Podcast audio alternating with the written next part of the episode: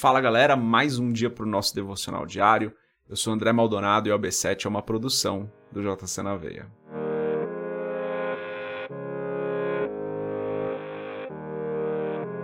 Atos capítulo 10, a partir do versículo 17, diz o seguinte: Enquanto Pedro estava refletindo no significado da visão, os homens enviados por Cornélio descobriram onde era a casa de Simão e chegaram à porta.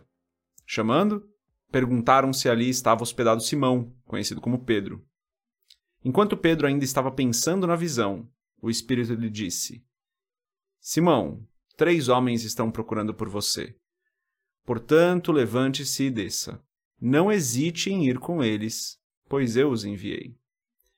Pedro desceu e disse aos homens: Eu sou quem vocês estão procurando. Por que motivo vieram? Os homens responderam: Viemos da parte do centurião Cornélio. Ele é um homem justo e temente a Deus, respeitado por todo o povo judeu. Um santo anjo lhe disse que o chamasse à sua casa, para que ele ouça o que você tem para dizer. Pedro os convidou a entrar e os hospedou. No dia seguinte, Pedro partiu com eles e alguns dos irmãos de Jope o acompanharam. Até aqui até o versículo 23.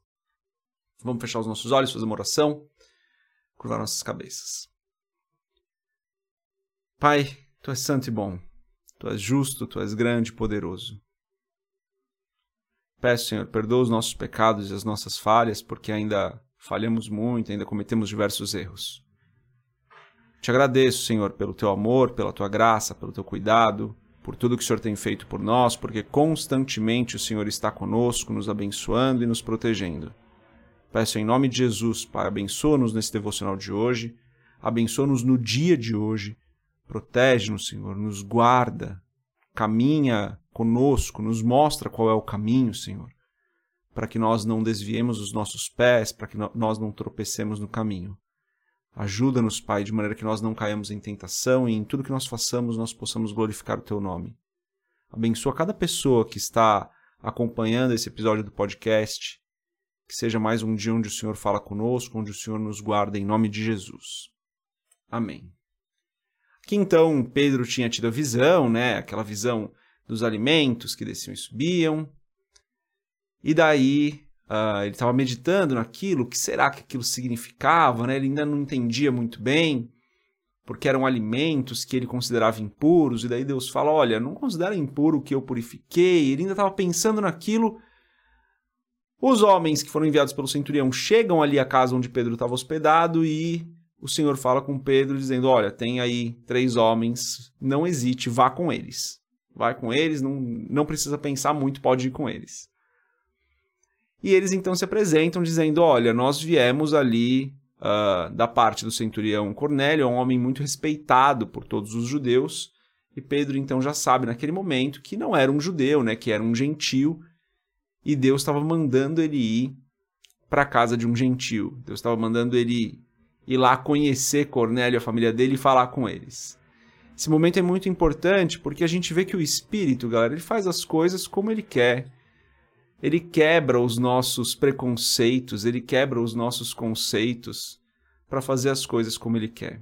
A única coisa que ele não quebra é a própria palavra, né? A palavra dele mesmo. Ele não vai contra a própria palavra, mas muitas vezes ele quebra os nossos conceitos e preconceitos.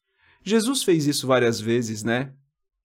Jesus, muitas vezes as pessoas esperavam que ele agisse de uma determinada forma e ele age de outra. Um caso clássico aí é a, a interação dele com a mulher pega em adultério, né? As pessoas esperavam que ele fosse condenar ou que ele fosse fazer algo do tipo, ele acaba mostrando um amor gigantesco por ela. Um outro caso é a mulher samaritana, uma mulher que não era do povo judeu e ele vai e fala com ela e ele interage com ela já não era normal, né? Um homem falar com uma mulher daquela forma e ainda mais um judeu falando com uma samaritana. Então Jesus, assim como faz o Espírito, Jesus também quebrou muitos dos conceitos que a população ali tinha, muitos preconceitos que eles tinham. O Espírito faz a mesma coisa, né? Aqui o Espírito está traba tá trabalhando em Pedro, falando: olha, é, você vai para a casa de um gentil e eu estou mandando. Pedro talvez estivesse pensando: como assim? Não posso ir para casa de um gentil? A lei me impede, diz que isso é impuro, eu não posso fazer isso. Mas o Espírito fala: olha, não considere impuro que eu purifiquei. Eu estou quebrando esse seu conceito, esse preconceito que você tem. Porque eu preciso que você fale de, de Jesus lá naquele lugar. Olha que coisa maravilhosa, né, galera? Vamos aplicar isso nas nossas vidas agora? Vamos trazer isso para as nossas vidas? Quantos não são os preconceitos que a gente tem com algumas pessoas? Quantos não são os conceitos já estabelecidos nas nossas mentes que a gente tem com outras pessoas, com outras religiões, com outros povos, é, com pessoas que têm um pensamento diferente do nosso? E aqui eu poderia dar vários e vários exemplos. Será que a gente está disposto a ouvir o Espírito quando o Espírito fala assim: ó, vai lá, fala com ele, fala com ela? Será que a gente está pronto para isso? Tem uma história muito boa. Não é uma história minha, né, mas é de um colega nosso aqui da igreja, que ele, ele tinha alguma dificuldade ali com, com tratar com pessoas em situação de rua, né, pessoas que já estavam há muito tempo na rua, já sujas e, e nessa condição de situação de rua terrível, né, e ele tinha dificuldade de lidar com essas pessoas, e um dia ele saindo de um culto, um culto que foi poderoso tal, talvez eu não conte a história aqui perfeitamente, tá, qualquer dia eu peço para ele contar essa história, mas ele saindo do culto e ele indo com os amigos para comer, né, num, numa esfirraria aí, comer umas esfirras.